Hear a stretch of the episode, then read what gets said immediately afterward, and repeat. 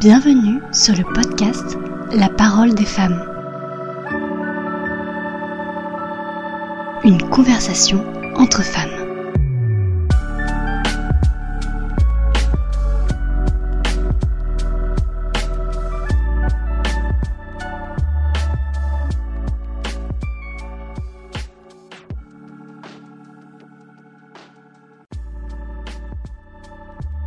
En ce 8 mars 2021, Journée internationale de la femme, je souhaite les célébrer.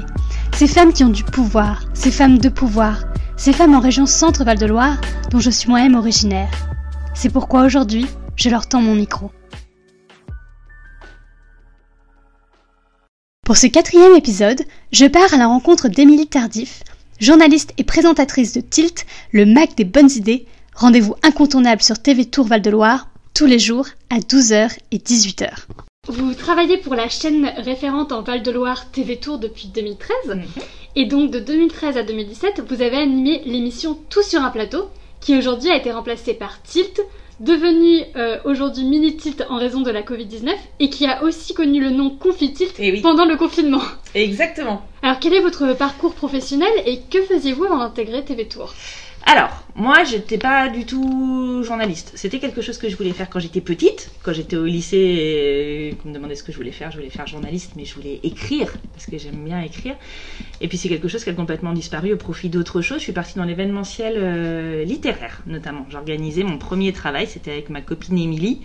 On a organisé la forêt des livres, euh, et puis ma copine Alexandra aussi, et au- autour de Gonzague Saint-Brice, qui était un écrivain. Ça, la forêt des livres, c'était à Loche. Et, euh, et j'ai découvert par ce biais vraiment de petits boulots d'été la prod événementielle et adoré ça, particulièrement dans la culture. J'ai fait ça pendant longtemps et ensuite euh, j'ai continué et d'ailleurs dans ma formation c'est ça, c'est de la médiation culturelle et de la communication que je faisais et, euh, j'ai commencé à, partir sur les événements. J'ai bossé dans pas mal de secteurs. La communication, de toute façon, c'est un peu le seul métier où on peut faire bah, de la communication sur les roues de voiture ou, euh, ou sur la culture. Il y a un peu de tout, c'est hyper euh, transversal. Et puis, euh, et puis au final, je suis revenue ici encore grâce à ma copine Émilie, le Duc, qui m'a dit mais tiens, on a besoin de, de quelqu'un en plateau pour un invité. on cherche à faire un truc sur le vintage. Tu n'as qu'à revenir parce que toi, tu as plein de fringues. Moi, j'ai plein de fringues dans les greniers de ma mère où il y a plein de choses qui viennent de plein d'époques différentes de ma famille. Et du coup, c'est vrai que j'avais pas mal de trucs. Donc, j'ai remplacé, on va dire, un invité au pied élevé qui les avait plantés. Et puis, c'était super. C'était la première fois que je faisais un plateau. C'était avec euh, Jean-Baptiste Boursier, que je reduis sur euh, BFM. Et, euh, et qui m'a dit Mais c'est cool, t'as l'air très à l'aise. euh, tu voudrais pas venir faire des chroniques dans l'émission? C'était son émission, tout sur un plateau à la base. C'est lui qui l'avait créé. C'était le talk en direct de 18h. Là, c'était de la culture à l'époque. Et, euh, et du coup, j'ai commencé à mettre un pied ici de cette manière. Je suis devenue chroniqueuse. J'ai testé pour vous, autant vous dire que j'ai tout fait, de livreuse de pizza à toiletteur pour chien, au kayak en eau vive. Enfin, j'ai testé des activités ou des métiers. C'était une chronique assez rigolote. Et puis un jour, ma copine Émilie me dit, et elle, elle avait repris la présentation de l'émission, m'a dit, mais tiens, mais toi qui, cherches un boulot ici, parce que j'avais un boulot euh, qui, qui m'amenait à beaucoup voyager, et, euh, et dans ma vie personnelle, je m'étais séparée de mon mari et on était en garde alternée et je voulais rester à Tours vraiment pour pouvoir avoir ma fille tout le temps. Enfin, en tout cas, en, en garde euh, alternée équivalente, on va dire. Et donc, j'ai cherché un poste ici fixe qui m'amenait à pas voyager parce que j'étais dans l'événementiel euh, beaucoup à l'étranger à l'époque. Et donc, elle m'a dit, mais il y a un poste qui s'ouvre à TV Tours. J'ai dit, ah bon, lequel? Elle m'a dit, bah le mien. Parce que je m'en vais. Et du coup, euh, il y a un casting, fais-le, essaye. Je me suis au la tête et je me suis retrouvée au casting. Ça s'est très bien passé. Finalement, euh, je devais faire la fin de saison euh, avant qu'ils recrutent quelqu'un, un vrai journaliste entre guillemets. Donc moi, j'ai fait de janvier 2013 à, juillet quand on a arrêté la fin de saison. J'ai fait le lien, on va dire, avant leur grand casting d'été. Et puis mon patron, à l'époque Christophe euh, qui était directeur de la chaîne, me disait mais t'es chiante, hein T'es chiant parce que c'est pas mal ton truc. Nous, on a commencé à avoir des gens. Bon, qu'est-ce qu'on fait? Dis, fais ce que tu veux. Hein. Et, au final, euh, bah, euh, j'ai commencé à plein temps. euh, voilà, à partir du septembre, ils ont pas fait de, euh, du mois de septembre, ils ont pas fait de casting. Ils m'ont laissé le, les pilotages de l'émission. Et depuis, voilà. Et puis c'est vrai qu'il y a eu beaucoup de formats. Tout sur un plateau est devenu euh, Tilt quand j'ai commencé à intégrer d'autres sujets que la culture, parce qu'à l'époque c'était une émission 100% culturelle, et il y a beaucoup de culture en Touraine et en Loire-et-Cher, parce que c'est nos deux départements, il y en a plein. Mais il y a aussi plein de trucs que j'avais envie de faire, sociétaux, euh, associatifs. J'avais envie qu'on soit relais aussi de toutes les bonnes nouvelles du coin, les initiatives citoyennes, tout ça. J'ai commencé à intégrer de la vie civile en fait au lieu de la, vie culturelle. Et la culture est restée bien sûr un sujet fort parce que c'est de l'actu positive, mais aujourd'hui, Tilt, c'est ça. C'est euh, l'actu positive de notre territoire. Et tous les formats dont tu as parlé tout à l'heure, c'est des formats qui déclinent Tilt en fonction de la, bah, des possibilités sanitaires en ce moment. Tilt, c'est une quotidienne de 45 minutes en direct tous les jours avec tous ceux qui font l'actu positive du territoire, des invités, des chroniqueurs. Et euh, quand le confinement est tombé, j'ai commencé quelques jours après le confinement une émission chez moi, trois actus euh, positives du territoire, parce qu'il y a plein de gens qui sont bougés euh, sur notre territoire pendant le confinement. Et tout, on les connaît, les couturières masquées, tous les restaurateurs qui se sont mis à aller cuisiner dans les, dans les EHPAD et tout ça. Enfin, il y a eu plein de trucs qui se sont passés dont on avait besoin de parler. Et enfin, en tout cas, je trouvais que c'était bien de montrer des bonnes nouvelles encore une fois. Donc, je l'ai fait chez moi, Confitilt. Puis quand on a fait le déconfinement et qu'il euh, n'y avait plus de studio ici parce qu'on était euh, beaucoup en, chômage partiel dans l'équipe technique, et eh ben du coup on a fait euh, rencontre en terre inconnue. L'idée c'est pas besoin de traverser la planète pour faire des découvertes. Encore une fois, on est sur les gens qui font des trucs géniaux mais à deux pas de chez nous, de la valorisation du territoire et de se dire qu'ici il y a plein de trucs qui bougent et qu'il faut les montrer. Et d'ailleurs maintenant tout le monde fait ça en Natio. Hein, oui, on a pu le, remarquer là. Maintenant, voilà, c'est le, local et le nouveau cool. Donc, donc très bien. Et puis, euh, et puis là, Mini Tilt, c'est juste pour garder un format quotidien parce que je trouve qu'on en a besoin d'avoir des bonnes nouvelles tous les jours. Sauf que, à la fois, on a beaucoup d'invités qui pourraient être qu'à contact ou des choses comme ça. Donc, il y a beaucoup d'annulations. C'est difficile à gérer une quotidienne lorsqu'on n'a pas un planning d'invités euh, fiable, on va dire. Et puis aussi parce que euh, parce qu'il y a moins d'actu positive en ce moment, parce qu'il y a moins de choses qui se créent, bien entendu. Donc pour garder cette quotidienne, on est passé d'un format 45 minutes à un format 13 minutes. Mais on le fait tous les jours. Et ça, c'est cool. Donc de 12h à 12h et à 18h, c'est bien cela 12h et 18h, c'est les euh, grandes diffs de tilt à la base. Mais euh, la grille a changé depuis. Maintenant, on fait plus 12h-18h. Elle est en direct normalement, Tilt à 18h. Mais on a, nous, un modèle, les télés locales, un peu comme les radios. On rediffuse, en fait. Donc, euh, Tilt passe plusieurs fois dans la journée. Je crois que c'est six fois dans la journée. Jusqu'à ce qu'il soit remplacé par le nouveau numéro du direct à 18h. En ce moment, Mini Tilt, c'est un format un peu différent, on va dire. Euh, moi, j'ai hâte de retourner. Euh, j'ai hâte de retourner à mon tilt normal. Et là, en ce moment, les, les créneaux qui marchent bien, parce qu'on a eu des très bonnes audiences cette année, les créneaux qui marchent bien, euh, on a pu le voir, c'est les matinales aussi. Donc plutôt que d'insister sur la diff de midi, on est parti sur une diff, euh, c'est 6h, euh, je crois que c'est 6h15 et, 7h15 le matin.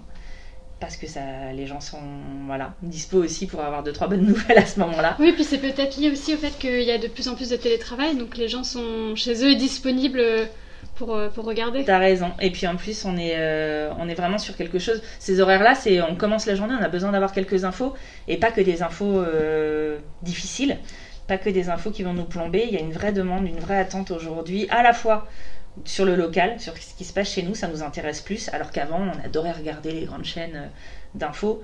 Maintenant, un peu moins.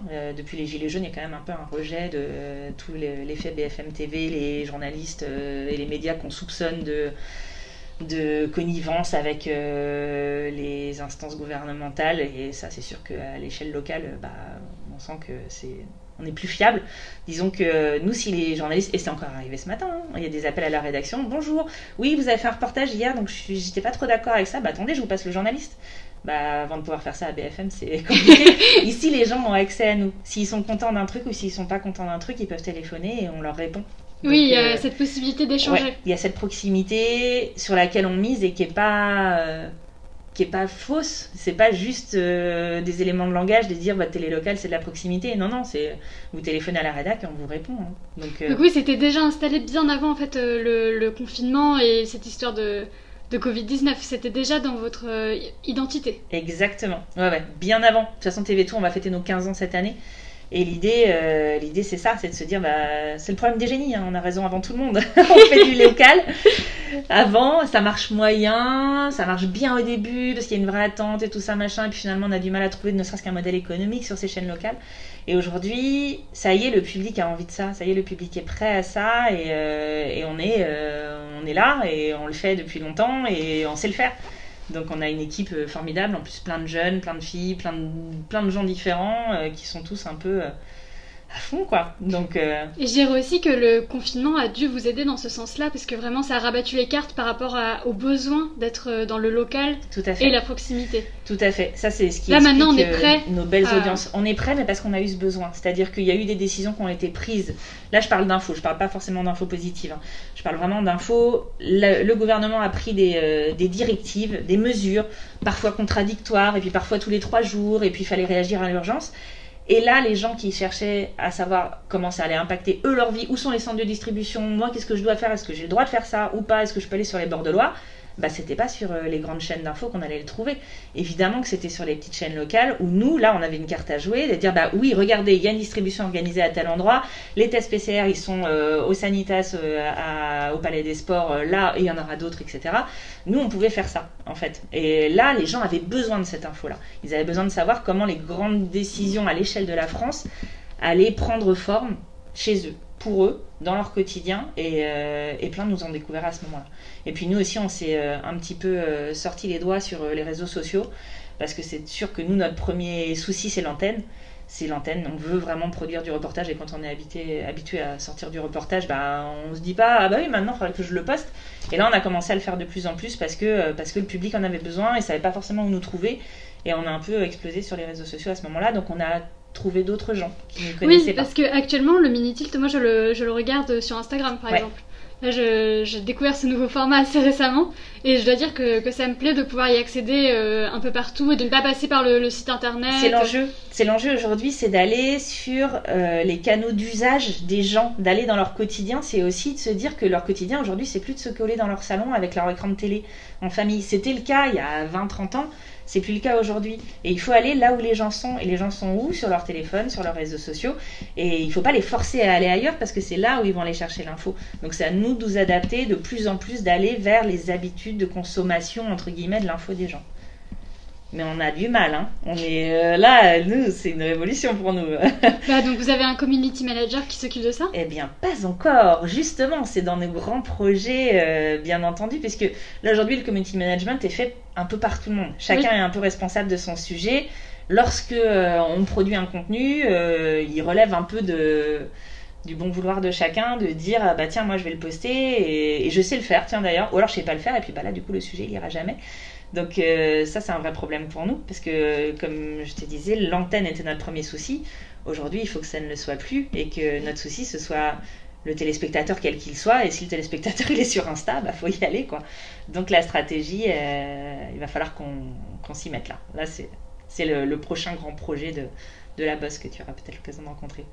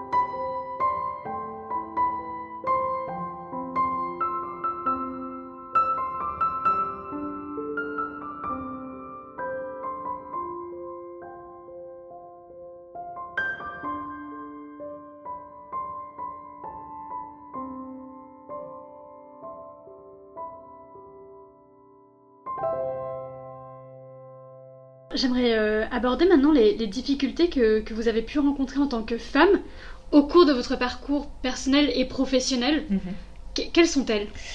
Les difficultés, elles sont euh, celles de, je crois, alors, filles et garçons, le, le problème de démarrer quelque part, c'est toujours tu. As toujours ce, cette difficulté à positionner ce que toi tu as envie de faire et ce que ce qu'on attend. Les gens, ouais, et ce que les gens ont le droit de faire avec toi aussi. C'est-à-dire que la façon dont on te parle quand tu es en début de carrière, c'est clairement pas la même que celle dont on, la façon dont on te parle aujourd'hui. tu vois, et euh, mais c'est normal. On est là pour apprendre, mais euh, mais ça peut parfois être très violent et particulièrement quand tu es une fille parce que rigoler à trois blagues, quand on temps fait des blagues euh, évidemment. Euh, en début de carrière comme ça. Ah, ça, c'est ma petite chargée de com. ok, d'accord. Et puis, euh, les gestes qui vont avec, c'est toujours difficile. Et toi, à ce moment-là, comme tu es en train d'essayer de faire ton trou, tu dis rien. Tu dis rien et tu rentres chez toi et tu es dégoûté.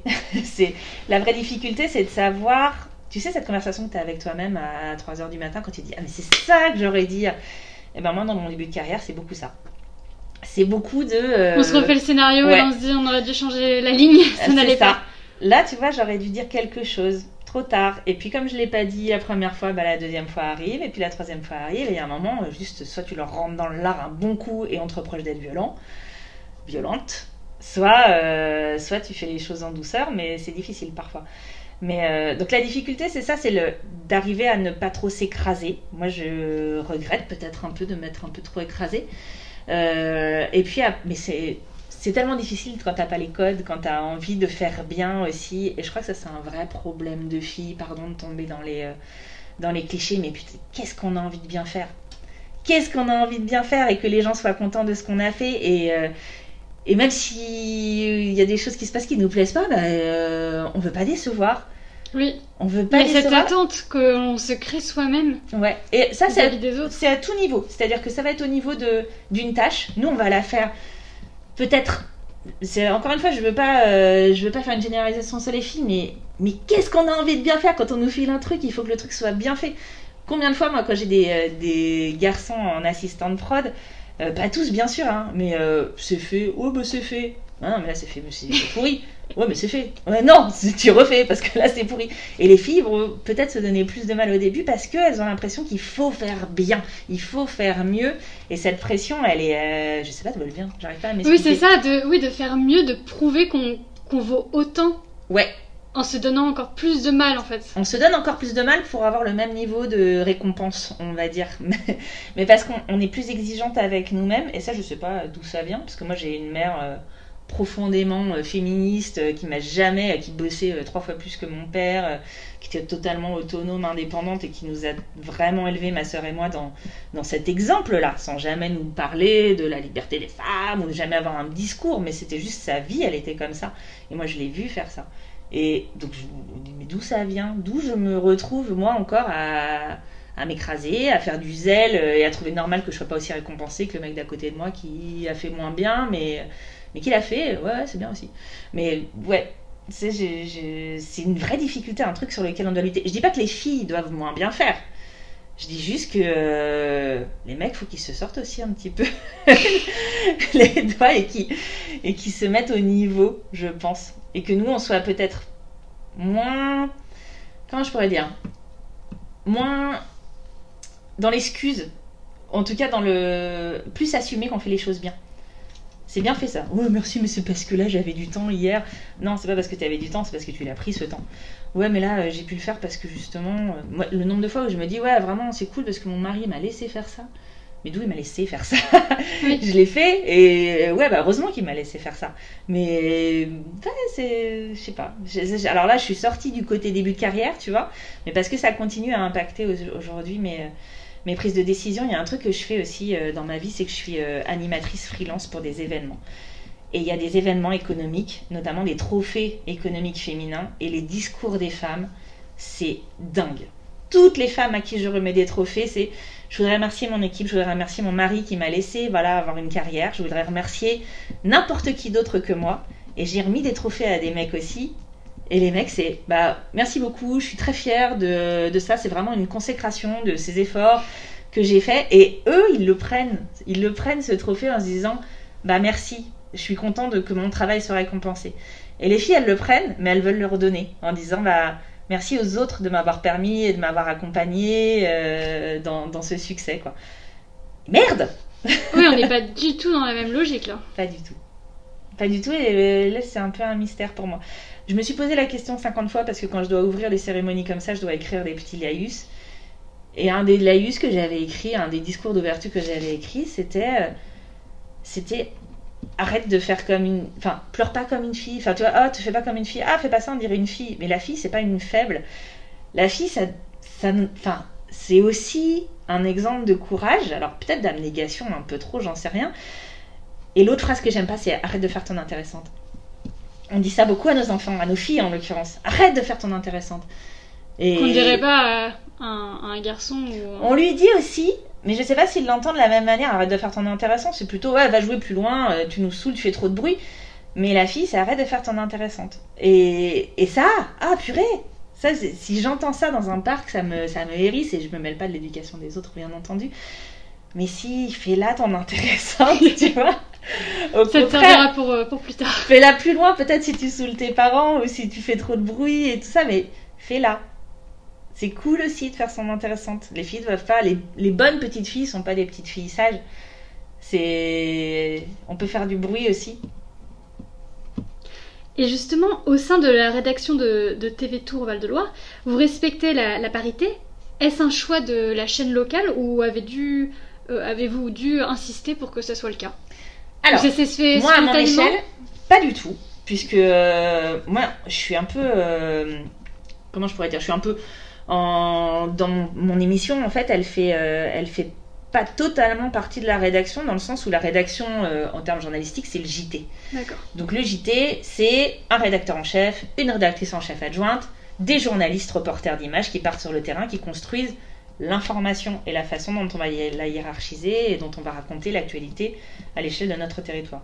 Moi, mon émission, comme elle est hors de cette, euh, de cette rédaction-là, c'est aussi l'information, c'est l'information positive, mais c'est moi qui la pilote. Et là, pour le coup, j'ai pas, euh, moi, d'impact sur le recrutement et sur ce qu'on veut montrer à l'antenne.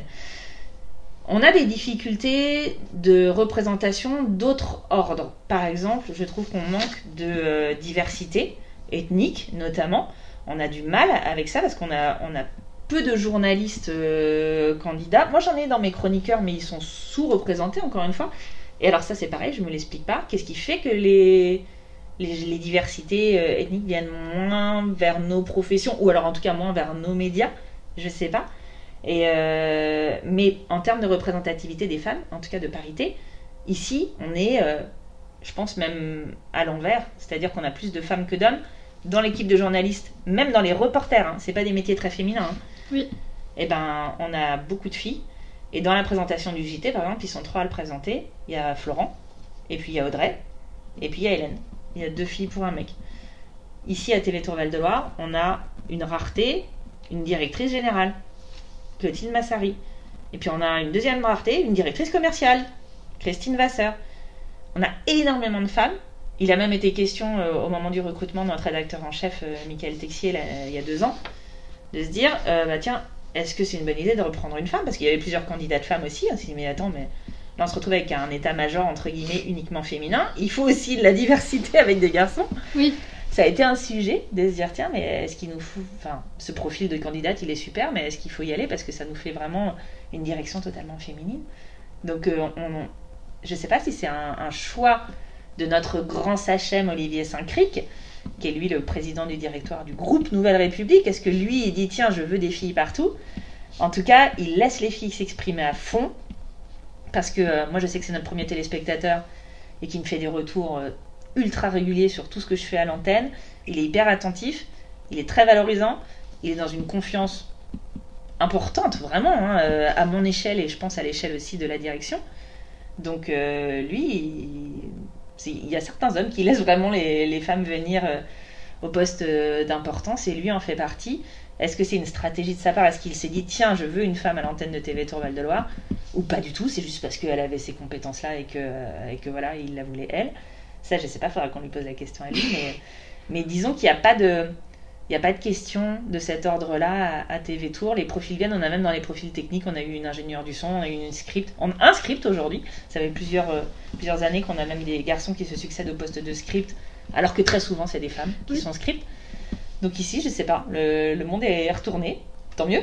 Vous êtes dans, le, dans la marche en avant. Ouais, je sais pas, en tout cas, euh, c'est de fait, on est à l'inverse de tout ce que je vois dans d'autres télés, ce qui est assez étonnant. Cool. Là aussi, vous innovez. Hein. Vous êtes toujours dans l'innovation euh, depuis le, depuis le début. Entre bah, la proximité et là, euh, par rapport à, la parité et, à la place des femmes. Ouais, mais c'est pas une démarche. Enfin, c'est pas une démarche consciente, j'allais dire ça. Peut-être que si, mais c'est juste que les choses sont comme ça et elles fonctionnent comme ça. Et ça, c'est super aussi parce que sans que ce soit stratégisé, qu'on se dit tiens, on va mettre des filles partout, on va voir si ça marche, mm. bah de fait, il y a des filles partout et de fait, ça marche. Donc c'est cool.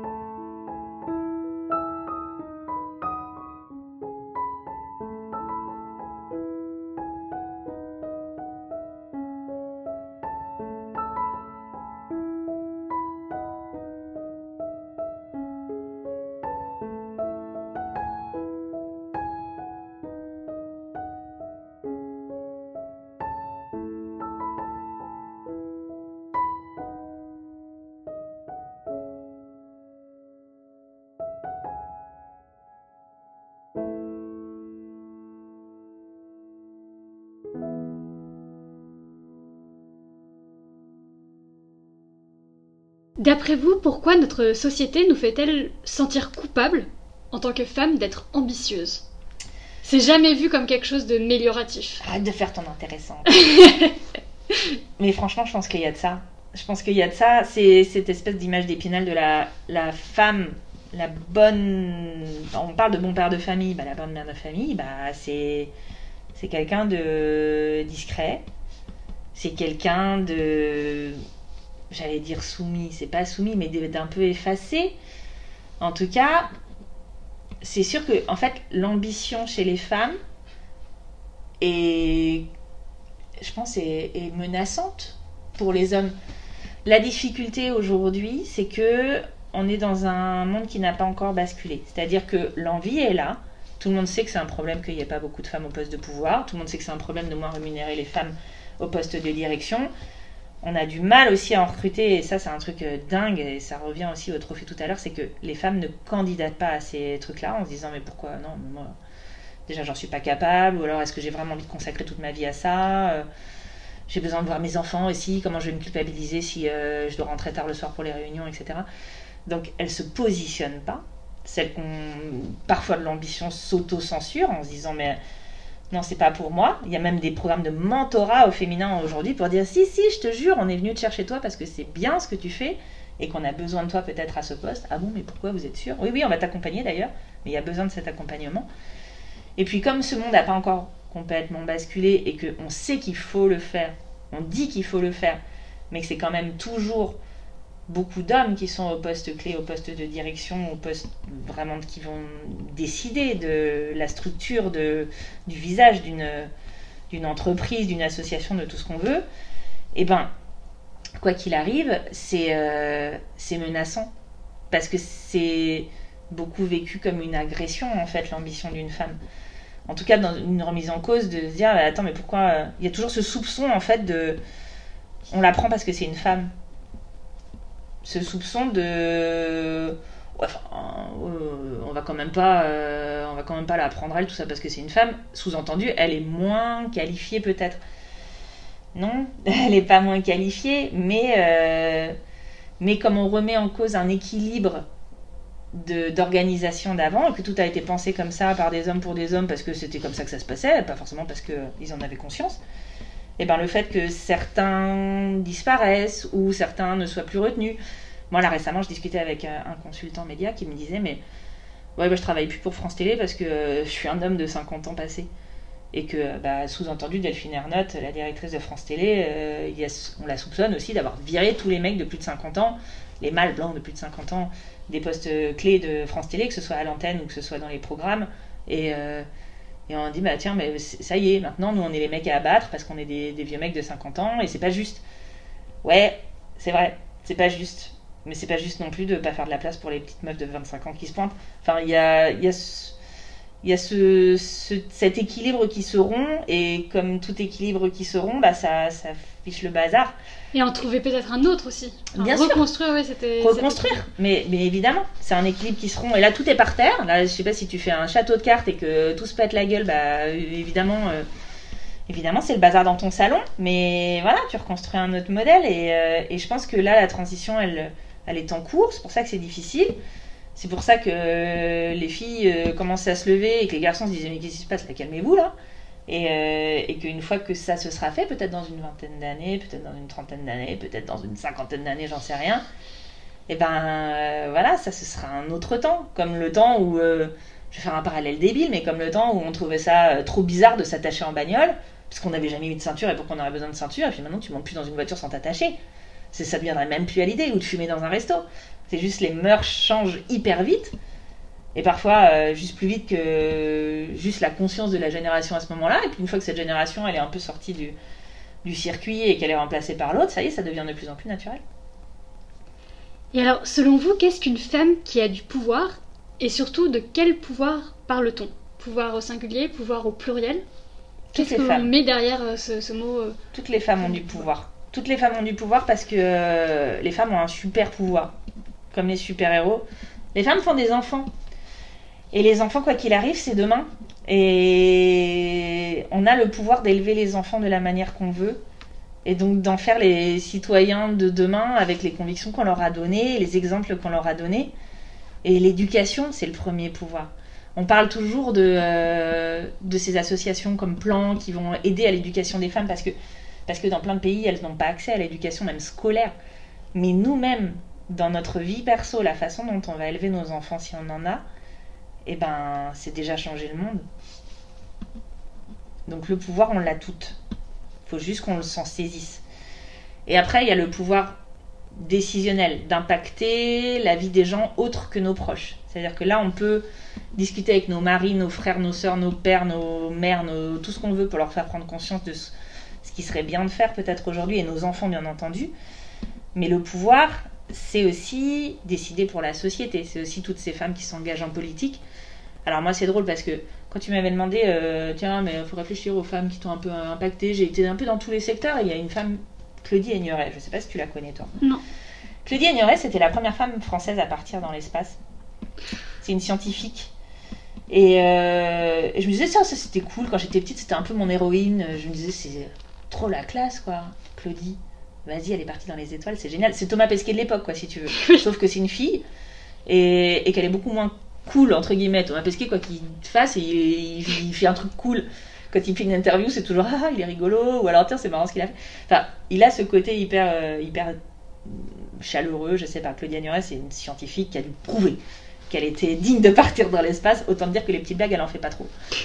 Parce que c'est pareil, ça, ça va euh, le professionnalisme, le sérieux, etc. pour qu'elle soit crédible encore une fois. Peut-être que ça se trouve, c'est une grosse déconneuse dans la vie, j'en sais rien, peut-être pas du tout. Oui, mais il y a ce besoin d'apparaître crédible, oui. En tout cas, c'est ce comme ça que je l'aperçois. Peut-être je te dis que finalement, c'est la première à faire tourner les serviettes en montant sur la table et à faire des blagues épouvantables, mais, euh, mais ce qu'on en perçoit, c'est quelqu'un de très sérieux, de très digne, de très taiseux. Et euh, je pense que ça va aussi avec l'image de la crédibilité de la scientifique femme qui est toute seule en plus. euh, Déjà, les femmes en sciences, il n'y en avait pas beaucoup à mon époque, a toujours un peu, un peu peu aujourd'hui. Mais alors à l'époque, euh, si tu veux, la fille qui part dans l'espace, euh, c'était dingo. Enfin, encore récemment, c'était quoi l'année dernière, il y a deux ans, où euh, la NASA envoyé, euh, voulait envoyer deux femmes dans l'espace et ils n'avaient pas pu parce qu'ils s'étaient pas rendu compte qu'il n'y avait pas deux combinaisons adaptées aux femmes. Il en- Il en existait pas deux. Donc ils se sont dit, ah bah merde, désolé, vous pouvez pas partir. Il n'y en a qu'une qui peut partir parce que, bah, en fait, les autres, elles ont pas ce qu'il faut pour les seins. Bah, je je sais plus ce qui se passait, mais ils avaient prévu toute la mission et tout, et finalement, au dernier moment, c'est annulé parce que merde, on n'a qu'une combinaison pour famille, non. On n'avait pas prévu qu'il y en aurait deux. Donc, mais ça, c'était genre il y a deux ans. C'est- une, stupidité, mais euh, incommensurable. Ouais. Donc Claudie Aigneret, je me dis bah c'est cool, euh, elle, euh, elle est super. Et puis après, je me suis dit oh, je sais pas, je sais pas si je veux parler d'elle parce qu'après elle est partie en politique, puis c'est un peu parti en autre bout dans cette histoire. Et j'avais une moins bonne opinion d'elle parce qu'elle avait fait de la politique à l'époque, parce que je sais pas, j'avais 20 ans, euh, pour moi la politique c'était pour les vieux cons. euh, faut être rebelle, faut faire la grève. À l'époque, je faisais la grève pour les radios libres parce que Coé avait été censuré. blague de- euh, on a une conscience politique à notre époque par rapport à votre époque, ça me désespère. Mais on était vraiment mais nuls Mais nul, nul On s'est complètement. Enfin, vous, vous avez beaucoup plus politisé que nous. D'ailleurs, la preuve, toi, t'es là euh, avec la moitié de mon âge et à faire ce genre de truc que j'aurais jamais imaginé faire. Donc, Claudie je me dis, merde, elle est décrédibilisée par son, sa prise de position politique. Je me suis dit, mais carrément pas, en fait. Aujourd'hui, tu sais quoi, si t'as vraiment un peu de. un peu de jus, quoi, eh ben, ouais, tu vas en politique. Tu vas en politique parce que. parce que finalement. euh, quand tu as l'impression que toutes les décisions sont pas les bonnes, quand tu as l'impression que, que ce que le gouvernement décide n'est pas en accord avec ce que toi tu voudrais voir pour toi, pour tes enfants, pour tout le monde, bah vas-y quoi. Et c'est à ce niveau-là faire qu'on peut changer les. on Ouais. peut faire bouger les lignes. C'est pour ça que le- l'engagement politique aujourd'hui, bon, moi je le valorise vachement plus. Même j'ai même des potes qui sont, euh, qui sont engagés à l'époque où, euh, où Macron est parti avec son idée de société civile et euh, bon, tout n'a pas très bien tourné. Mais tu te dis, ils y ont été, elles y ont été en l'occurrence parce que euh, parce que c'était possible. Et au début je me disais, Pff et en fait je me dis, mais génial, bien sûr. Arrête de pas être d'accord avec tout. Enfin, euh, en tout cas, arrête d'être en désaccord avec tout. Si toi-même ta position c'est juste de dire, bah je suis pas d'accord, bah vas-y fais-le, tente-le ton truc. C'est dur, hein.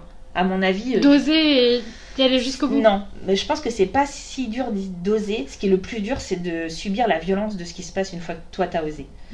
Une fois que tu te retrouves sur un plateau télé, une fois que tu te retrouves à devoir t'exprimer, une fois que tu te retrouves dans cet univers qui est, encore une fois, un univers bien sûr très masculin, je pense que la violence des réactions autour de toi, que ce soit des gens qui te connaissent ou juste de, des, des gens qui vont avoir un avis sur toi sur les réseaux sociaux, je pense que tu as intérêt à être sacrément solide. Ça doit être très très dur. Mais, euh, mais je pense que là, la clé du pouvoir, elle réside aussi là-dessus. Et moi, j'ai vachement progressé dans ma tête sur euh, la façon dont je concevais l'engagement politique, quel qu'il soit. Je me dis, bah, tu sais quoi? C'est vraiment le vrai moyen de changer les choses. Allez-y. Maintenant, je trouve ça génial que les gens fassent de la politique. Alors qu'à 20 ans, je trouvais ça pff, débile. Enfin, en tout Oui, cas. parce que euh, ringard. Ringard et puis un peu méprisable. Je, je voyais de l'ego derrière tout ça beaucoup. Je me disais, oh là là, encore quelqu'un qui veut, qui veut crâner. En l'occurrence, bien sûr, des garçons.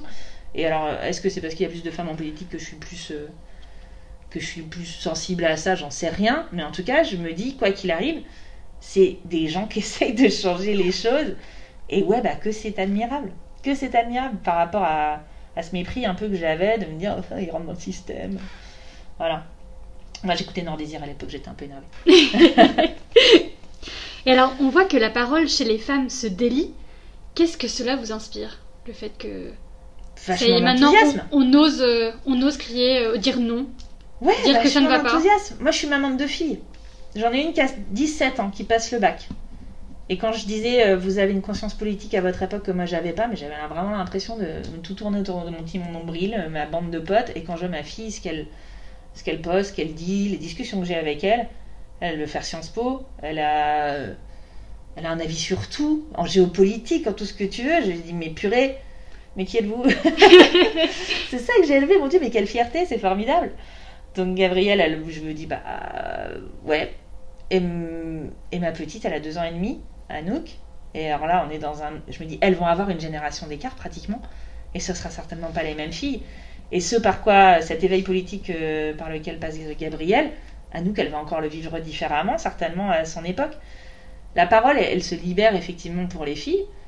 Alors, un peu à tort et à travers, parce que c'est le bordel, c'est le début. On est. euh, Enfin, c'est le début, ça fait un petit bout de temps que ça dure, mais mais les, mouvements sur les réseaux sociaux, les MeToo, les tout ce que tu veux, ont commencé à, à, à faire émerger un paquet de trucs dans une cacophonie généralisée où euh, tout le monde prend la parole, donc forcément personne s'entend.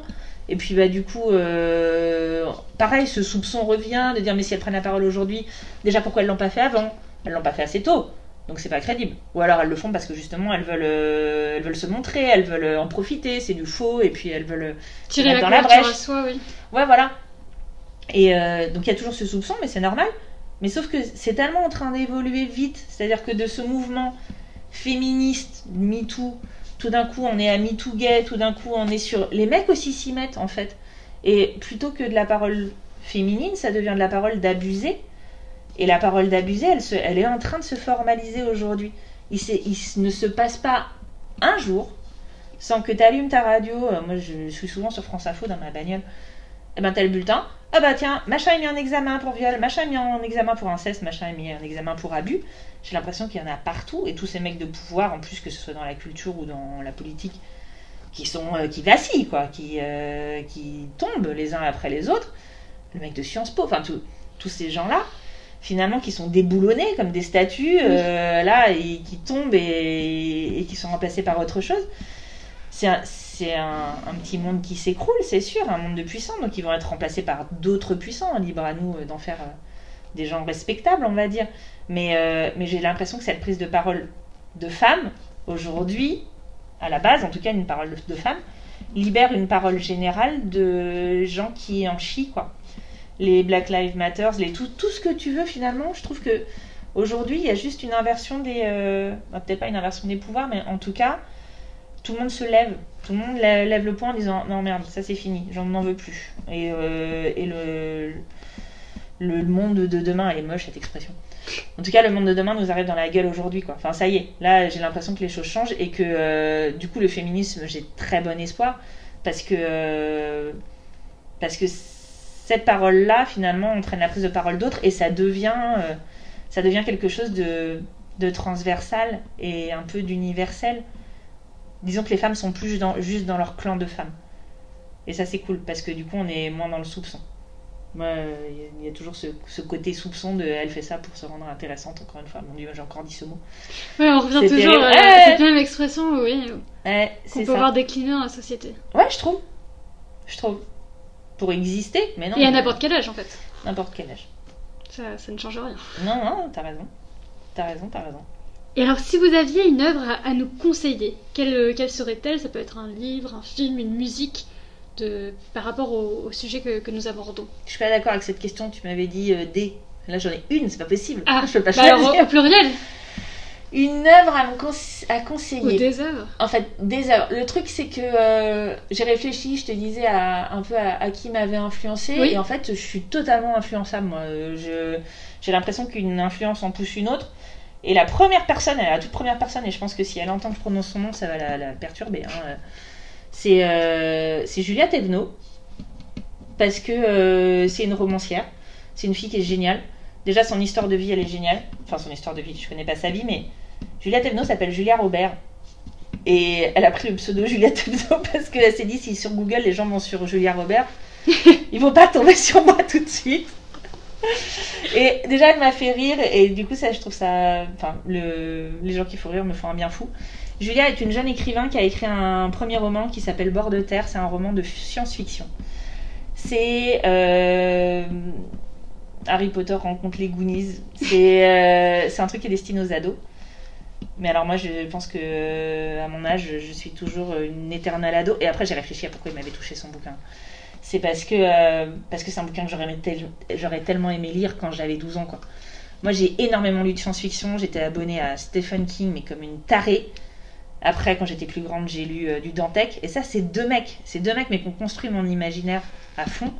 Moi, j'ai besoin de la science-fiction parce que j'y vois la société, en fait. C'est même aujourd'hui, la science-fiction russe, c'est un truc de malade parce que parce que les livres de science-fiction, ils sont pas censurés parce que c'est de la fiction. Et donc euh, tous les mecs qui ont un peu des opinions, ils font de la science-fiction parce que comme ça, tu peux dénoncer des choses, mais bah non, c'est pas grave, c'est de la fiction. Donc ça, moi, j'adore. J'ai toujours aimé ça. Puis euh, c'est un formidable miroir. Et Julia Telno, elle fait de la science-fiction. Et elle est jeune.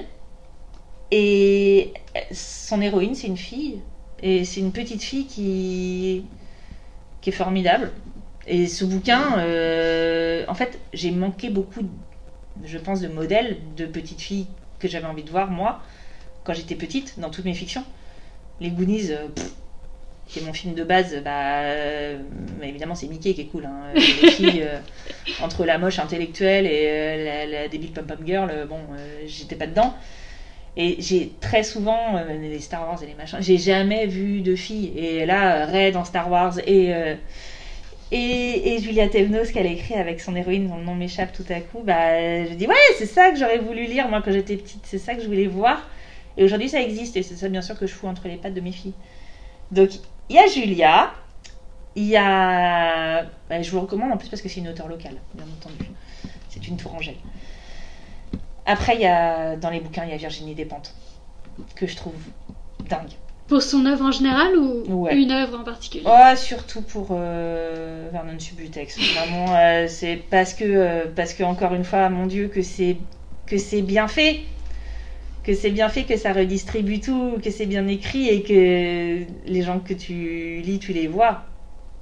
Je sais pas si tu as lu. Je, Vernon je l'ai lu tout simplement pour la petite anecdote, c'est qu'il était sur les étagères du CDI de mon lycée Ouais. et j'étais très Quel étonnée. bon CDI. Mais je, je me suis dit comment est-ce possible? Est-ce qu'ils ont lu la quatrième de couverture ou non avant de commander le livre?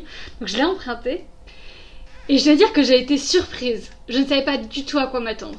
Donc j'ai lu le livre avec une- un sentiment de surprise à chaque fois en fait. ouais. Et après les, les, les deux autres T'as aimé? deux autres tomes, oui.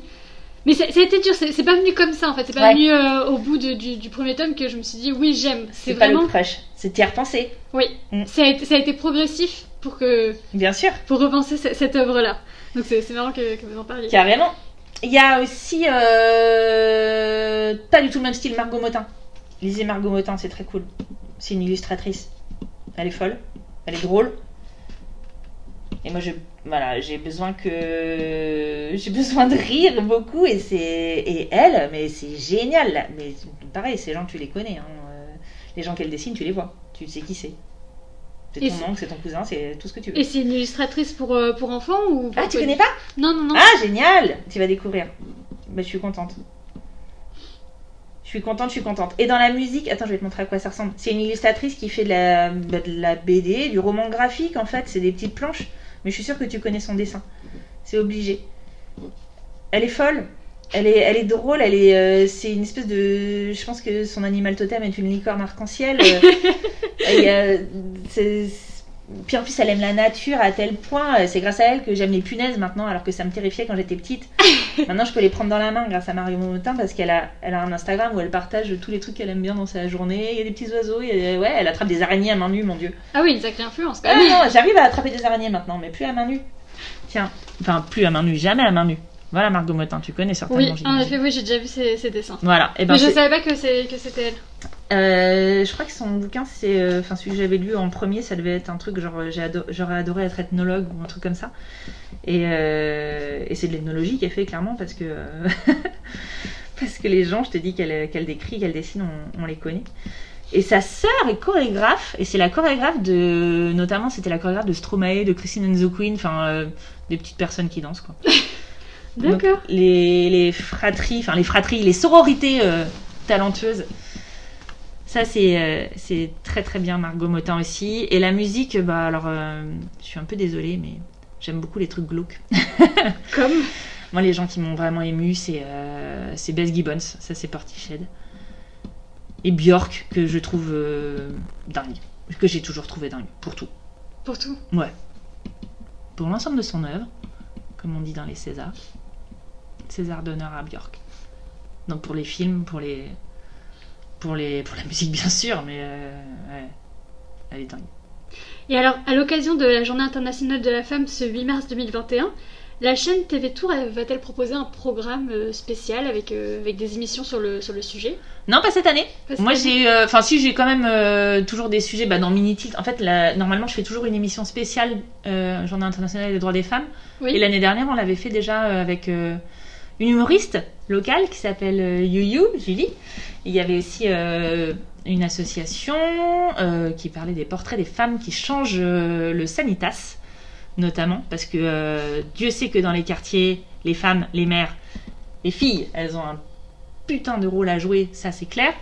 Et, en dernier, bah tiens, bah, ça m'échappe. J'avais un autre truc, un autre sujet. Mais en bref, c'était une spéciale, une spéciale Journée internationale des droits des femmes. Et aussi, c'était de la création artistique. Et du coup, euh, du coup, cette année, on fait venir Pipo à nouveau, qui est une association de quartier euh, qui, euh, qui fait énormément de choses hein, en Touraine sur, sur les- bah, notamment les droits des femmes. Et, mais ce sera pas une spéciale cette année parce que parce que j'ai comment je pourrais expliquer? Parce que euh, parce que je l'avais déjà fait l'année dernière avec les mêmes gens et que j'avais pas envie de faire une redite. J'avais pas envie de montrer deux fois. En fait c'est des hasards de programmation mais comme ils refaisaient quelque chose je les ai resélectionnés Pipo et Julie en me disant bah tiens c'est cool on va pouvoir les faire venir là. Et je me suis pas rendu compte et c'est quand j'ai commencé à écrire mon émission euh, de la semaine prochaine que je me suis dit putain c'était déjà eux. Et en fait j'ai pas eu envie d'en faire une spéciale droit des femmes. Et j'ai changé d'ailleurs euh, je l'avais commencé à l'écrire et je l'ai- changé en me disant je veux pas montrer que euh, pour les droits des femmes il y a trois interlocuteurs. Et que chaque année je vais inviter les mêmes. C'était un hasard de programmation. Ils sont sortis et mon assistant de prod les a programmés comme ça sur ce jour là et je me suis dit non mais je peux pas je peux pas faire deux fois la même émission euh, deux années de suite en me disant bah tiens on réduit en fait euh, la journée internationale des droits des femmes à ces trois interlocuteurs que je vais faire venir chaque année c'est pas possible. Donc j'ai enlevé spécial journée internationale D'accord. et j'ai même eu le projet d'aller à la ville aux dames parce que tu connais la ville aux dames? Oui, oui, oui. seul village euh, d'Indre-et-Loire où tous les noms des rues et des places euh, sont des noms de femmes, à part, je crois, la rue euh, du curé derrière. là. Et c'est pareil, je me suis dit non, je le fais pas. C'est encore une fois, j'ai l'impression de faire du cliché et de me dire, mais ouais, journée internationale des droits des femmes en direct de la seule ville où il y a des noms de femmes dans les rues. Bah non, non, non, on va pas le faire ça. On va essayer, enfin, moi j'essaye de de pas tomber justement dans les clichés, dans tous les clichés que je vous ai listés au début en me disant ah là désolé c'est un cliché, désolé c'est un cliché, mais je, je- jusqu'à une certaine limite. Je veux pas planquer les trucs. Donc on en a un peu partout, c'est tout, mais il n'y a pas la journée. Mais c'est peut-être ce qui est le mieux. De faire Ouais, ça tous les jours plutôt que juste sur une journée où on fait des efforts. Mais ouais, euh, t'as raison parce que Je me dis oui, c'est important d'avoir cette journée du, du 8 mars, mais l'objectif c'est de faire ça tous les jours, c'est pas simplement de faire ça un jour Et anniversaire alors comme on a plein de journées. euh, Ce que tu dis est très vrai parce que moi c'est un vrai problème que j'ai à la programmation d'une émission. C'est-à-dire que mon émission je l'anime mais je fais pas que l'animer, je la programme aussi. Et le nombre de fois, alors là pas cette année parce que cette année euh, c'est le bordel, euh, rien ne se passe comme prévu, Oui, il n'y a pas Covid-19, d'événement, il n'y a pas de, il y a pas de festival. Mais tous les festivals de création au féminin sont début mars. Tous. C'est-à-dire que moi qui programme une quotidienne, je me retrouve avec 60 sujets possibles, 60 personnes qui vont m'envoyer des communiqués de presse pour dire on fait notre spectacle, on fait une conférence, on a fait une invitation avec ça, on va faire un atelier, on va faire. Et en fait, ils sont tous là. Mais moi, je peux pas programmer 60 sujets sur ça parce qu'il faut montrer toute la diversité du reste de la proposition d'informations positives sur le territoire. Donc j'en programme un peu, mais il y en a plein que je disqualifie parce qu'ils tombent tous à ce moment-là. Et le nombre de fois où je leur dis, mais faites un truc en septembre, Mm. mais faites un truc en décembre, mais faites un truc en juin, que je puisse vous programmer. Mais si tout le monde se met sur cette journée, qui est super, bien sûr, euh, il faut qu'elle existe cette journée Oui. internationale. Mais comme tout est, toute la programmation autour des droits des femmes est regroupée là, bah, une fois que moi le sujet est traité une fois, deux fois, trois fois, je le ferai pas quatre fois, c'est pas possible. Et donc tous les autres sont disqualifiés. Alors que c'est vraiment dommage. Alors que voilà, il le fera un mois après, je le prendrai. Mais je, je- je dois avoir de la diversité euh, dans mon émission, de la diversité de sujets aussi. Et donc, dégroupez-vous. Faites Écoutez-nous, une- écoutez-nous. Ouais, écoutez-nous et dégroupez-vous, faites des trucs dans tous les autres mois et on en parlera euh, en dehors du temps fort quoi. Le temps fort doit pas être le seul temps.